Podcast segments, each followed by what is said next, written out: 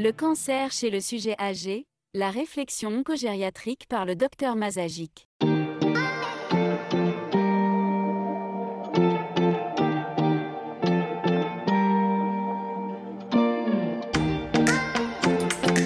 Le postulat d'abord de, cette réflexion oncogériatrique, c'est d'abord que bien évidemment, la population, et la population française est vieillissante. La part des plus de 75 ans ne fait qu'augmenter elle va passer de 2020 6,1% de la population en 2030, c'est bientôt, c'est dans 7 ou 8 ans, à 8,8% de, la population. Ça paraît pas énorme en, termes de, pourcentage. Lorsqu'on regarde ce que ça va donner en termes de nombre de, patients âgés, on aura environ 2 millions de plus de 75 ans en plus dans quelques années. Et bien évidemment, chez ces patients-là, on aura un, nombre de, cancers et de pathologies néoplasiques accrus. 2 millions et demi en 2040 et, ça ne fait que ça ne fait que s'aggraver. Le deuxième item de ce postulat, c'est que les cancers du sujet âgé, mais on vous l'a montré précédemment, sont fréquents et graves. En Europe, un cancer sur deux survient après 70 ans et deux tiers des décès par cancer surviennent chez des patients de plus de 70 ans. Je vous ai mis là l'évolution de l'incidence et de la mortalité du cancer de la prostate avec l'âge. On voit bien que l'incidence augmente de manière très importante à partir de 70 ans, baisse ensuite après 80 ans, mais que la mortalité ne, fait qu'augmenter, bien évidemment, euh, liée euh, aux nombreuses comorbidités qui existent à partir de cet âge-là. Le troisième item, c'est des difficultés propres à la prise en charge de ces patients.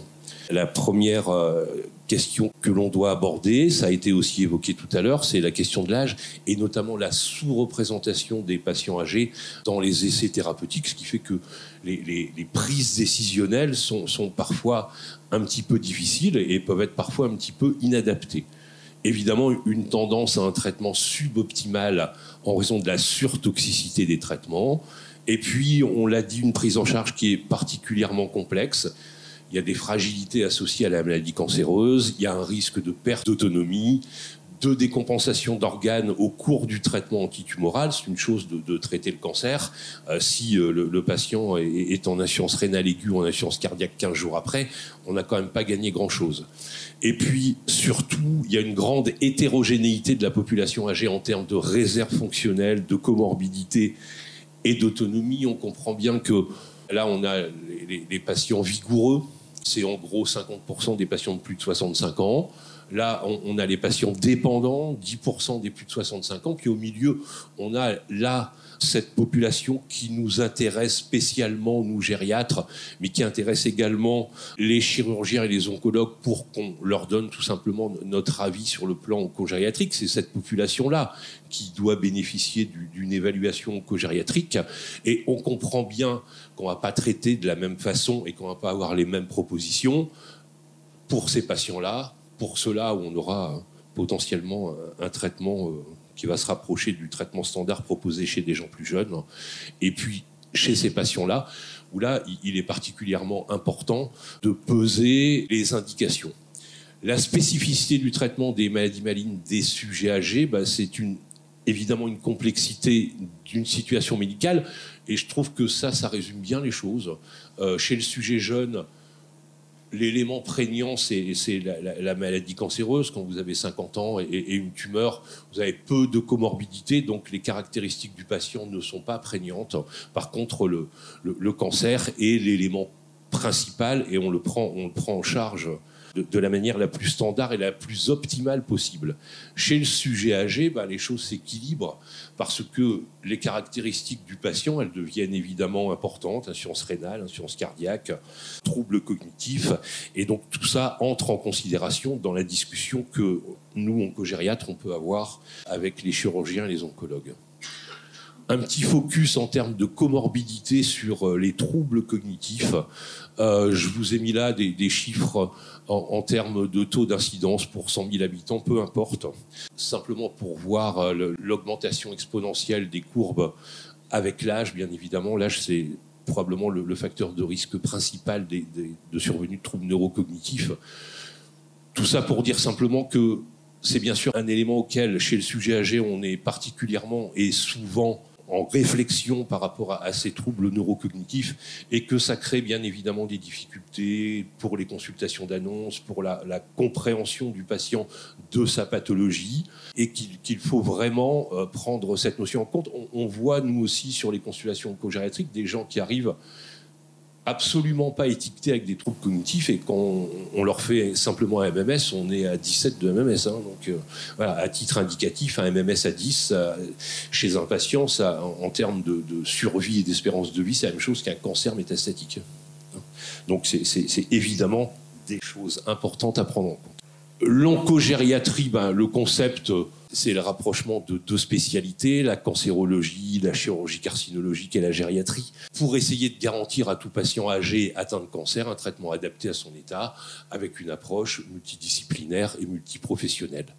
La problématique, c'est de connaître les caractéristiques de la tumeur. Là aussi, le, euh, pas d'anapathe chez le sujet âgé, enfin tout ça a été évoqué, on, on est bien évidemment plus là-dedans, mais aussi les caractéristiques du patient atteint de cancer avant d'élaborer un programme personnalisé de prise en charge du malade porteur de cette pathologie.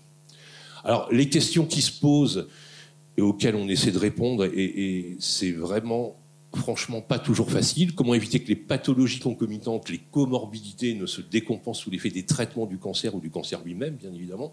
Encore une fois, on essaie de raisonner un petit peu en termes de bénéfices-risques. Comment détecter des états pathologiques méconnus qui risquent de compliquer le traitement du cancer? Et là, l'élément le, plus présent et ce qu'on rencontre le plus souvent, je l'ai dit tout à l'heure, ce sont les troubles, les troubles neurocognitifs.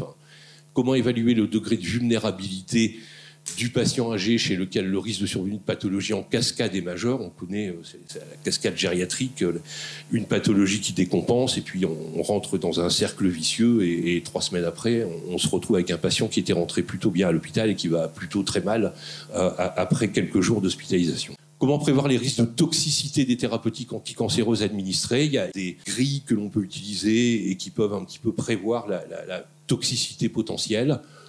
Comment essayer d'aborder la prise de décision thérapeutique chez le patient avec des troubles cognitifs, on en a parlé. Identifier puis gérer la fraction de la population âgée atteinte de cancer qui ne relève pas d'une action thérapeutique oncologique. Ça ne veut pas dire qu'on fait rien pour eux. Ça veut dire qu'on va proposer des, traitements qui sont adaptés à leur état.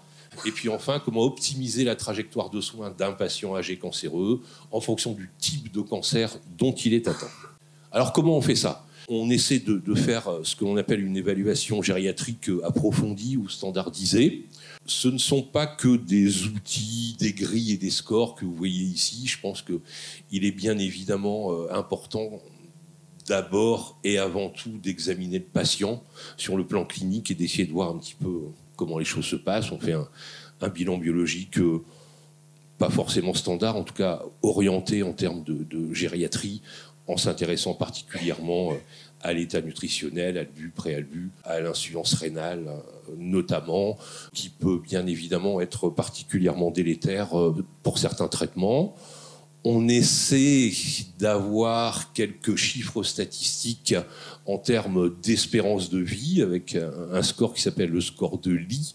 Et puis à partir de tout ça, et surtout à partir de, des domaines qui ont été explorés au cours de, l'évaluation gériatrique, on essaie d'avoir une possibilité d'un programme de soins médico-social individualisé. Alors bien évidemment, on s'attache aussi à les assistantes sociales hein, dans, les, hôpitaux de jour euh, d'oncogériatrie. On essaie de s'attacher et de comprendre quel est, quel est l'environnement social. On ne traitera pas de la même façon un cancer et le même type de cancer à un même stade. J'ai deux patients de 80 ans, l'un étant tout seul et isolé à domicile, et, l'autre étant particulièrement bien entouré par sa famille. Ça ne va pas donner les mêmes résultats, et ça doit amener une réflexion. On regarde bien sûr l'autonomie des patients, les comorbidités, disant une grille qui s'appelle CIRSG, peu importe. La polymédication, c'est particulièrement important.